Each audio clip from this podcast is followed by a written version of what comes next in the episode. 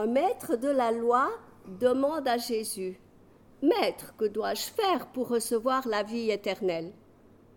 Jésus lui répond, Aime Dieu et ton prochain. Mais l'homme lui demande, Mais qui est mon prochain? Jésus raconte alors une histoire. Un homme descendit de Jérusalem à Jéricho. Des brigands l'attaquèrent, lui arrachèrent ses vêtements pour le voler. Ils le battirent et s'en allèrent en le laissant à demi-mort. Il se trouva qu'un prêtre descendait cette route. Quand il vit l'homme, il passa en se tenant de l'autre côté de la route. De même, un lévite arriva à cet endroit et s'avança. Il vit l'homme et passa en se tenant de l'autre côté de la route. Mais un Samaritain qui voyageait par ce même chemin arriva près de lui. Quand il le vit, il en eut profondément pitié. Il s'approcha de lui. Il versa de l'huile et du vin sur ses blessures et les recouvrit de pansements. Puis il le plaça sur sa propre bête. Il le mena dans un hôtel. Il prit soin de lui. Le lendemain, il sortit deux pièces d'argent, les donna à l'hôtelier et lui dit Prends soin de l'homme. Lorsque je repasserai par ici, je te payerai moi-même ce que tu as dépensé en plus pour lui. Jésus ajouta, Lequel de ces trois te semble avoir été le prochain de l'homme attaqué par les brigands? Le maître de la loi répondit, Celui qui a été bon pour lui. Jésus dit alors, Va et fais de même. Va et fais de même. L'évangéliste Luc, qui nous raconte cette histoire, n'a pas précisé ce qu'il faut faire. Donc, va fait de même, nous ne savons pas exactement ce que l'homme doit faire. Mais la question qu'il a posée à Jésus montre bien que cet homme a conscience que peut-être il pourrait passer à côté de la vie. Et cet homme, qui connaît bien l'histoire d'Israël, devrait se souvenir de l'histoire de leurs voisins du Nord, les Samaritains. C'est une longue histoire partagée entre le peuple d'Israël et cette partie, la Samarie. Abraham déjà érigé un hôtel à Sichem. Jacob en a fait la même à Bethel. Et puis l'arche de l'alliance a été déposée à Silo, un autre lieu de la Samarie. Et David l'a fait revenir à Jérusalem. C'était une grande perte pour la Samarie. Mais les Samaritains avaient encore une beaucoup plus grande perte. C'est que c'était un peuple immensément riche, mais aussi immensément arrogant. Ils ne s'occupaient pas des pauvres, ils ne s'occupaient pas de leurs veuves.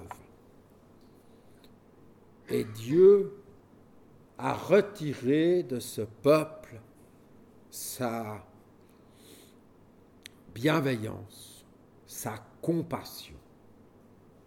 C'est très rare que cela est arrivé, que la Bible en parle. Dieu a retiré sa compassion et les Samaritains se trouvaient tout seuls face à leurs ennemis. On peut lire cette histoire dans le livre d'Ésaïe au chapitre 9, il y a toute une liste des ennemis que les Samaritains devaient affronter. Et bien sûr, le légiste, l'homme qui est allé vers Jésus, connaissait l'histoire d'Israël par le passé et peut-être il s'est souvenu de cette histoire entre les Samaritains et Dieu. En tout cas, les Israélites, ils avaient du dégoût pour les Samaritains. Ils ne voulaient pas les fréquenter. Alors ce Samaritain s'est arrêté dans l'histoire de Jésus, près de l'homme blessé et dépouillé, car il savait ce que veut dire d'être dépouillé, être dans cet état. Mais surtout, il savait que c'est terrible, que personne ne veut le voir. Souffrir pour une personne est déjà difficile, mais souffrir et personne ne veut le reconnaître et voir, cela est terrible. Le Samaritain s'est arrêté vers l'homme. Il l'a vu.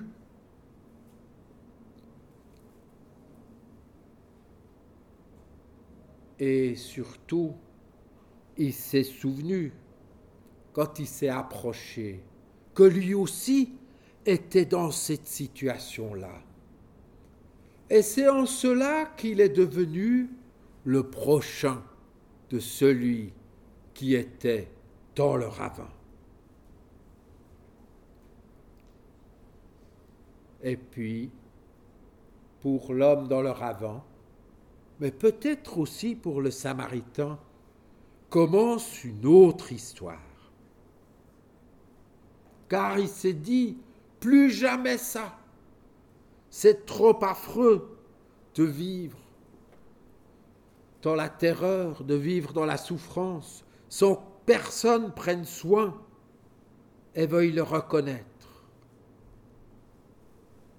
Alors, l'histoire de l'homme dans le ravin et l'histoire du Samaritain se sont rejoints.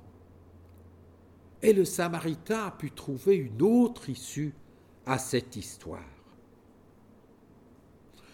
Alors Jésus a posé la question, va et fait de même. Alors je vous pose la question, qu'est-ce que cet homme, ce savant qui connaît les Écritures, qui connaissait les Samaritains et leurs souffrances, qu'est-ce qu'il doit faire? Est-ce que quelqu'un aurait une idée?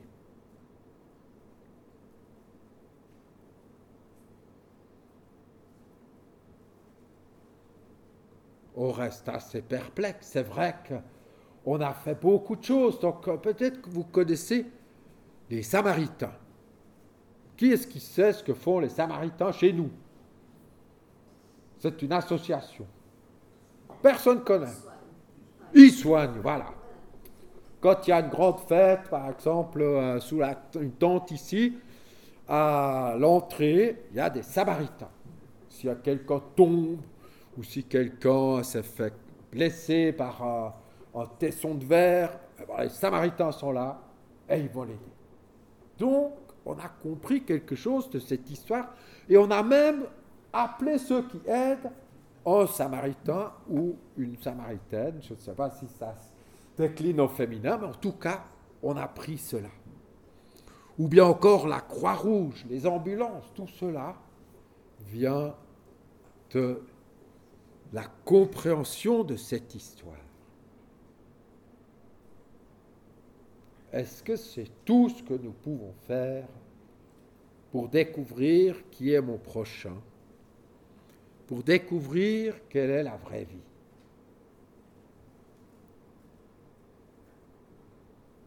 J'ai longtemps réfléchi, moi aussi, et aujourd'hui j'aimerais vous faire une euh, proposition. Parce que j'ai rencontré une dame une amie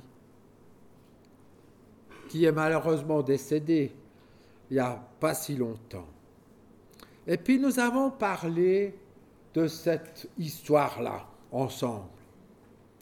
Puis j'ai dit, mais au fait, la première chose qu'il faudrait faire, c'est de se souvenir exactement ce que Jésus a dit.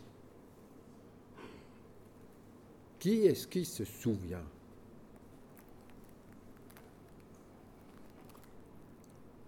De qui? Oui. Aimez-vous? Que vous aimez les uns les autres. Oui. Mais dans l'histoire, qu'est-ce que Jésus a dit précisément? Je vais reprendre le texte parce que c'est important de le savoir exactement, parce que c'est de là qu'arrive la compréhension de cette parole. Jésus dit, lequel de ces trois te semble avoir été le prochain de l'homme attaqué par les brigands? Lequel de ces trois te semble avoir été le prochain de l'homme attaqué par les brigands? Généralement pour nous, le prochain, va, oui Voilà. Parce que, oui. Oui, par exemple. Alors pour nous, le prochain, c'est toujours celui qui est dans le ravin. Vous êtes d'accord? Celui qu'il faut aller amener une ambulance ou bien que les Samaritains doivent vite courir pour les sauver. Or, Jésus retourne la question du prochain. Ce n'est pas celui que je vais aider, mais celui ou celle qui est venu vers moi quand j'étais pas bien, quand j'étais au fond du ravin. Et puis justement avec mon ami, on avait parlé de cela, et puis elle me dit, mais j'ai fait la liste. Elle m'apporte une sculpture en terre cuite qui était un peu plus grande qu'une assiette, comme peut-être un présentoir. Ah oui, tiens, présentoir. Elle présentait ceux qui l'ont aidé. Et c'était comme au soleil, et quand on s'approchait, il y avait plein de noms qu'elle avait gravés dans la terre, des noms de tous ceux et celles qui l'avaient aidé. Et ça partait depuis le milieu comme un escargot de plus en plus grand. Il y avait des noms et des noms et des noms jusqu'au bord. Et c'était magnifique. Et cette dame, elle avait un cancer, elle avait une rémission et elle avait fait, après la rémission, la liste de tous ceux et celles qui l'ont aidée. Et puis malheureusement, le cancer a repris. Elle est partie, mais elle est partie lumineuse. Elle a laissé des magnifiques poèmes sur la vie. Et ça m'avait beaucoup touché. Peut-être qu'elle a fait ce chemin que Jésus a suggéré à cet homme. Ce chemin qui amène vers la vie. Même si on meurt, il y a plein de vie.